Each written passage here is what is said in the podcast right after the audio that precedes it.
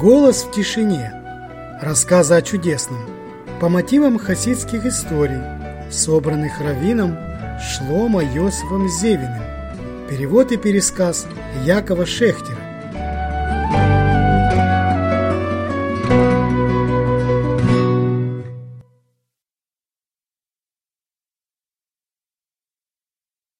По дороге в Любавичи. И спас Бог в тот день Израиль от руки египтян. И увидели сыны Израилевы мертвых египтян на берегу моря. И увидели сыны Израиля силу великую, которую Бог проявил на египтянах. И устрашился народ Бога, и поверили они в Бога и в Маше, слугу его. Шмот, недельная глава Бешалах. У любавических хасидов крэбы начинали собираться уже в Илуле. Месяц такой, особенный месяц, когда царь выходит в поле, оставляет дворец, покидает высокие стены, роскошные палаты, охрану свою отставляет в сторону. Погодите, милые, дайте с народом поговорить. Каждый простой человек может теперь запросто к царю обратиться. Не через канцелярию, статских советников, министров до секретарей, а подойдя посмотреть в глаза, поклониться и выложить, что за душой накопилось. Не извольте казнить, Ваше Величество, велите миловать. Так в старых книгах написано. В Илуле Всевышний, Царь наш Небесный, снимает все преграды, отделяющие человека от Бога, и выслушивает просьбы своих детей – Плачь, жалуйся, требуй, вымаливай. Все просьбы прямо к нему попадают, без посредников и проверяльщиков. Ангелы очень не любят месяц Илюль. Да уж делать нечего, распорядок не ими заведен. Не нравится, а подчиняйся, раз сам царь велел. И погода для поездки подходящая, тепло, сухо, спать можно, где остановишься хоть прямо на земле. А дорога не шуточная. 500 верст от Бердичева до Любавичей. Проходят их дня за четыре с половиной, по 14-15 часов в день. Большую часть пути проделывают, сидя в телеге, запряженной двумя здоровыми бедюками. Но в дорогу приходится идти пешком, а в гору это примерно треть дороги, ведь едут не по тракту, объездными тропинками, проселками, едва заметными стежками, сокращая расстояние верст на сто. Выходят из Бердичева воскресным утром, а в Любавич добираются к полудню четверга. Пятницу и субботу проводят у Рэбы, а в воскресенье с утра домой. Едут миньяном, чтобы не искать в дороге, где и с кем помолиться компанию берут только своих, друзей и знакомых. Ведь восемь дней туда и обратно провести надо вместе, бок о бок. И дело не только в опасностях дороги, но и в приятном обществе. Потому что восемь дней учатся с утра до ночи. Начинают страницы Талмуда, потом немного Хумаша, главу из пророков, несколько законов из Шульхана Рух, хасидизм, и снова Талмуд, Хумаш, пророки. Встрече Рэбы нужно подготовиться, не только платье и сапоги, а душу, душу почистить. Заглянуть в каждый уголок, подвести счет хорошему и плохому, принять решение, что исправить, а от чего и совсем отказаться. Для этого и учатся по 10 часов в день, а потом по вечерам Каждый остается наедине со своими мыслями и перетряхивает, да раскладывает дела за весь год. И тут важно очень, чтобы соседи не мешали, не ныли, не скандалили, не жаловались одним словом. Дали возможность подумать, собраться. Но и опасностей в дороге хватает. Ведь идут перелесками, глухими оврагами, полями безбрежными – Коль попадутся навстречу люди лихие, кричи, не кричи, никто не услышит. Для разбойничков и лихаимцев Под сеном на дне телеги припрятаны топоры на длинных ручках, а Ханох не снимает с пояса свой дагестанский кинжал. С другого боку за пояс заткнут пистолет с длинной деревянной рукоятью. Рукоять инструктирована перламутром.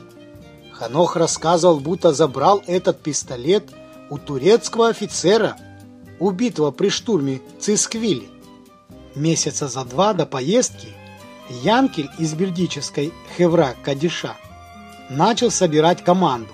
Постоянных участников было четверо. Барух, председатель похоронного братства, Шая, самый старый из похоронщиков, Ханох и сам Янкель. Больше из Хеврах Кадиша никого не брали, чтобы не помешать работе похоронного братства. А если кто из братьев все-таки хотел попасть к Рэбе именно в эти дни, то добирался за сутки по железной дороге. Нет, решительно отказывался Шая, когда при нем начинали заводить разговор о поезде. Я к этой проклятущей машине близко не подойду. На ней только молодежи кататься, щеголять. На всех парах крыбы не мчаться. Крыбы нужно восходить. День туда, день обратно. А душу когда очистить? В нашей духовной работе Рэбе это последняя ступенька. А если нет предыдущих, то и верхней держаться не на чем. Так что я уж по старинке, пешком, да на телеге.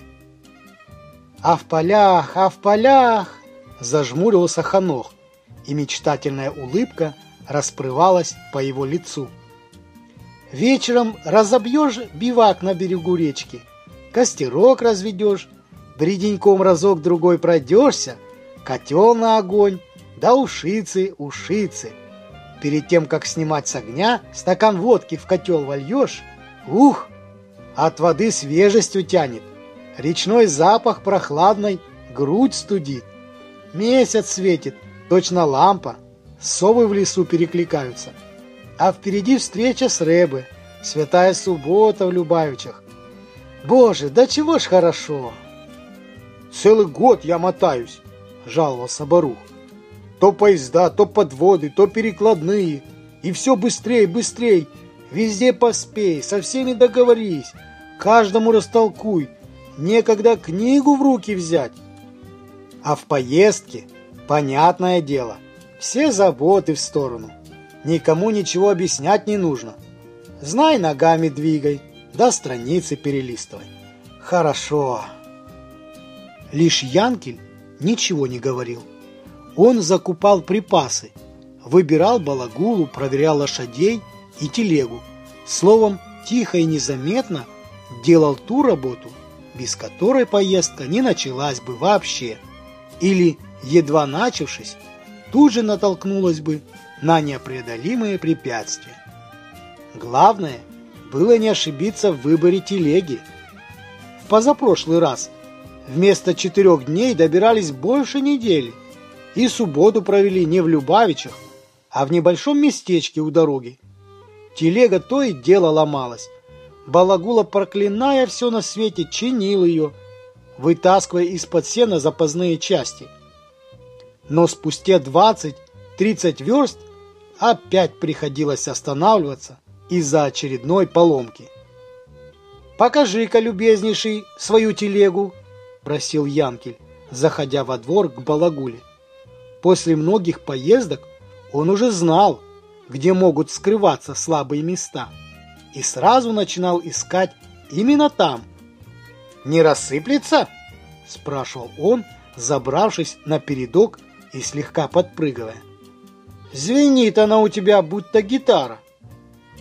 «Да чего ей развалиться?» – удивлялся Балагула. «Новая телега, из хорошего дерева сработана. Оттого и поет, точно инструмент музыкальный».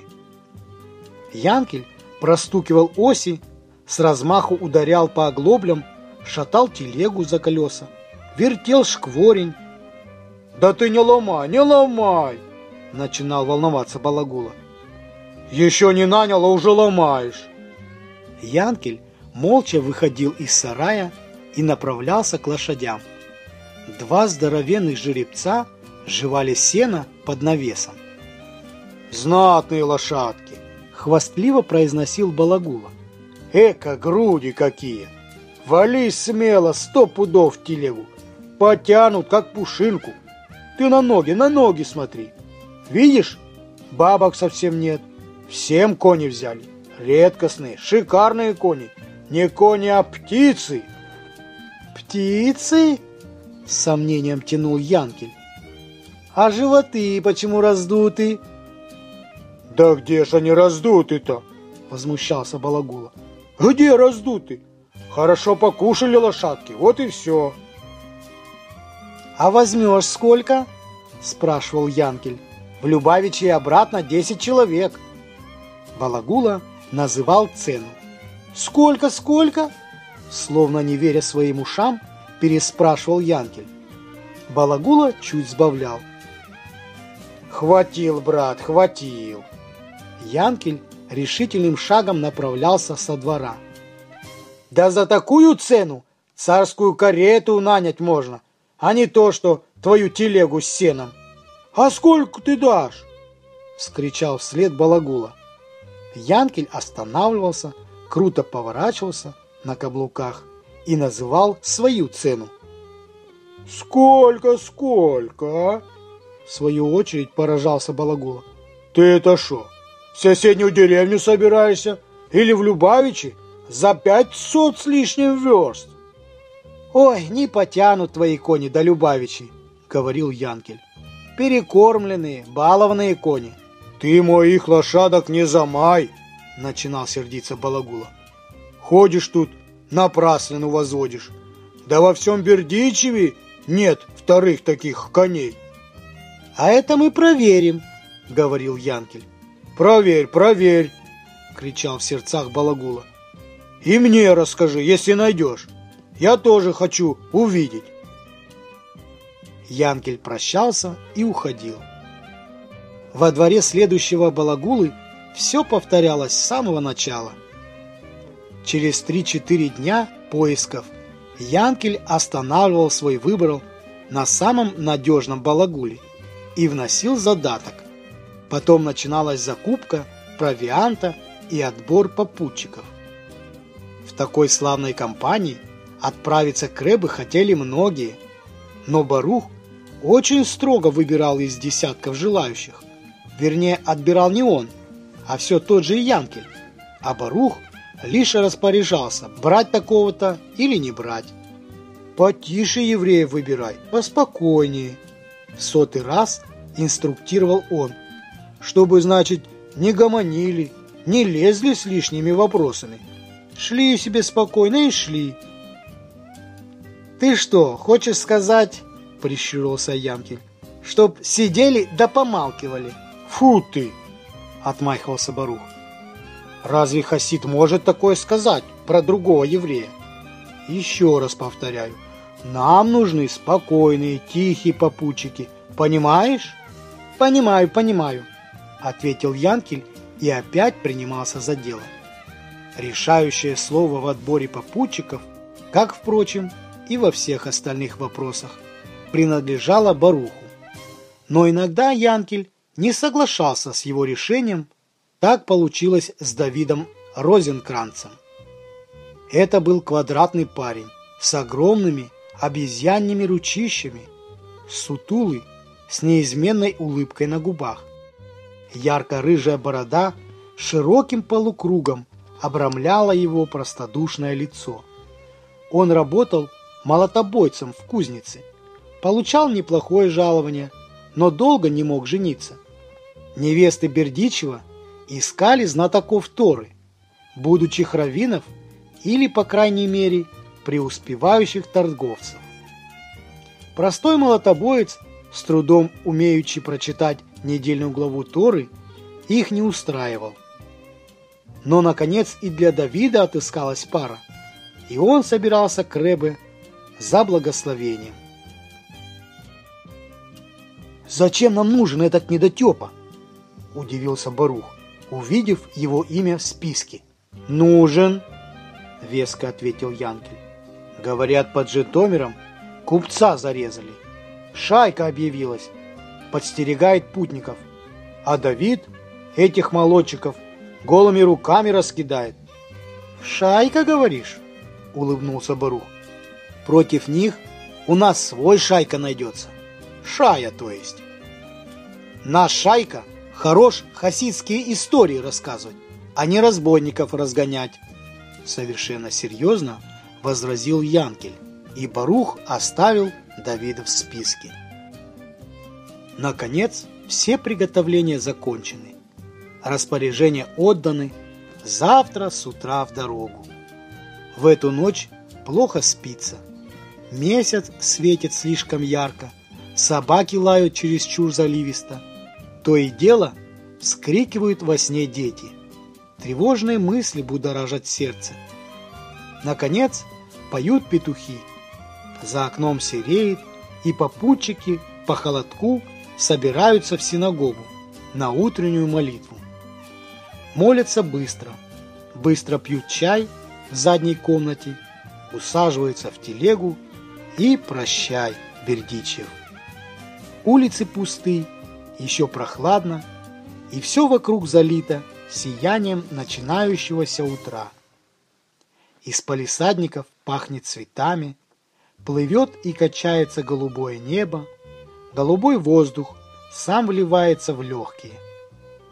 Телега выбирается за город, теплый пряный запах полей кружит голову. Шорох несжатой ржи наполняет слух. Копыта лошадей беззвучно тонут в дорожной пыли. Потихоньку все обвыкают с новым положением. Достают книги, пристраиваются удобнее и принимаются за учебу.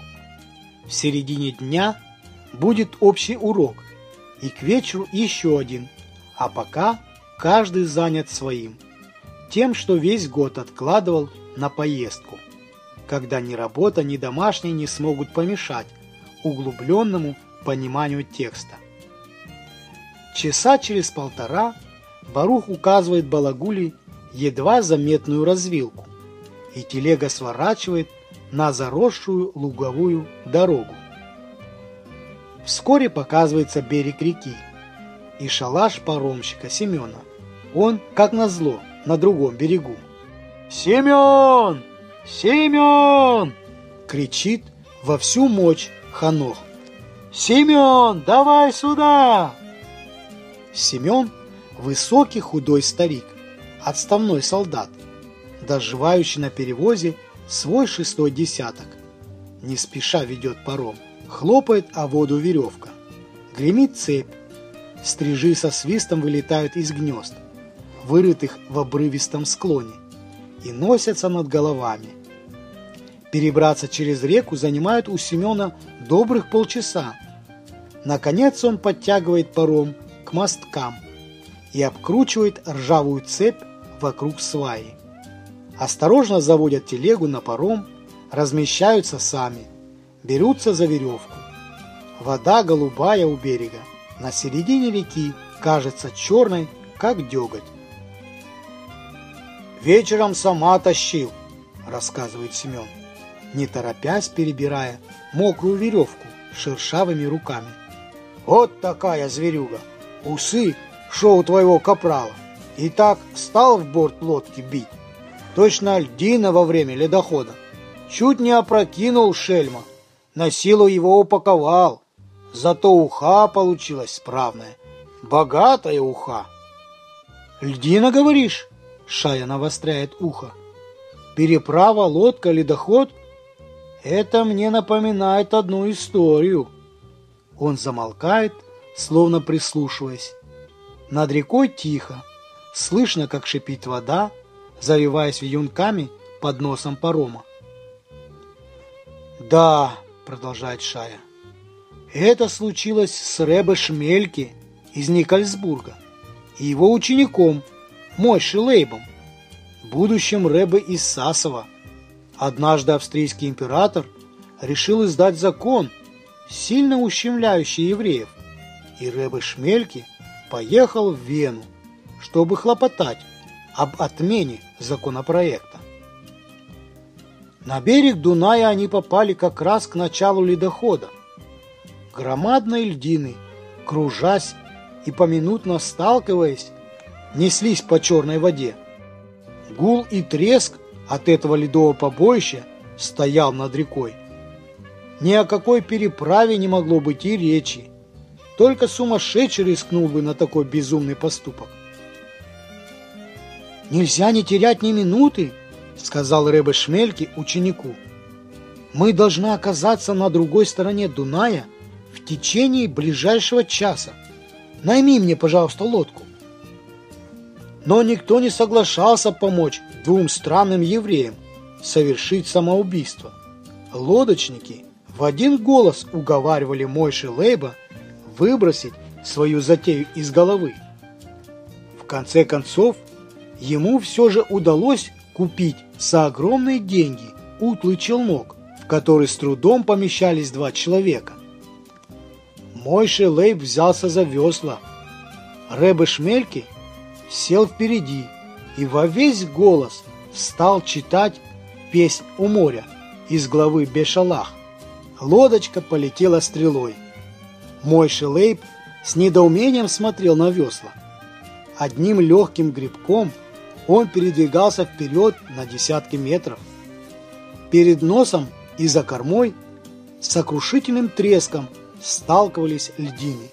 Снежная крупа зло и остро стекла лица. Но противоположный берег приближался с каждой минутой. Наконец лодочка уткнулась носом в ледяное крошево, и Рэбе Шмельке соскочил на землю. Вдоль берега проходил Венский тракт, и на нем, прямо напротив того места, куда они причалили, стояла роскошная карета, запряженная шестеркой лошадей форейтеры в ливреях, украшенные серебряными позументами, раскрыв от изумления рты, смотрели на Рэбе Шмельке и его спутника. Из окна кареты показалась пухлая рука. С запяток тут же соскочил лакей и с поклоном распахнул дверцу и выдвинул ступеньки. Из кареты выбрался вельможа, лет пятидесяти, толстый, низкого роста, с бычьей шеей, глазами на выкате, необыкновенно круглыми щеками и жирно блестящим лицом. На его расшитом на его расшитом золотом мундире красовался орден, звезда, усеянная бриллиантами. В руке он держал подзорную трубу. «Чудо!» — воскликнул вельможа. «Чудо! Воистину рассечение вод Черного моря! «Кто вы, новоявленный Моисей?» «Я направляюсь во дворец и хочу рассказать об этом чуде императору». Вельможа оказался министром австрийского правительства. Он отвез Рэбе Шмельки и Моше Лейбла в Вену и представил императору. И тот, после долгой беседы с Рэбе, потрясенный его святостью, немедленно отменил законопроект.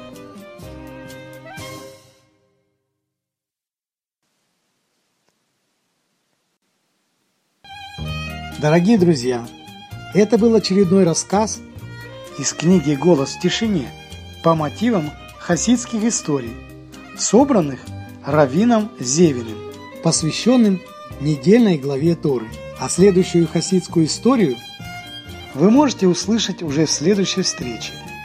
Оставайтесь с нами, с радио Шофар. Всего хорошего. Шалом, шалом.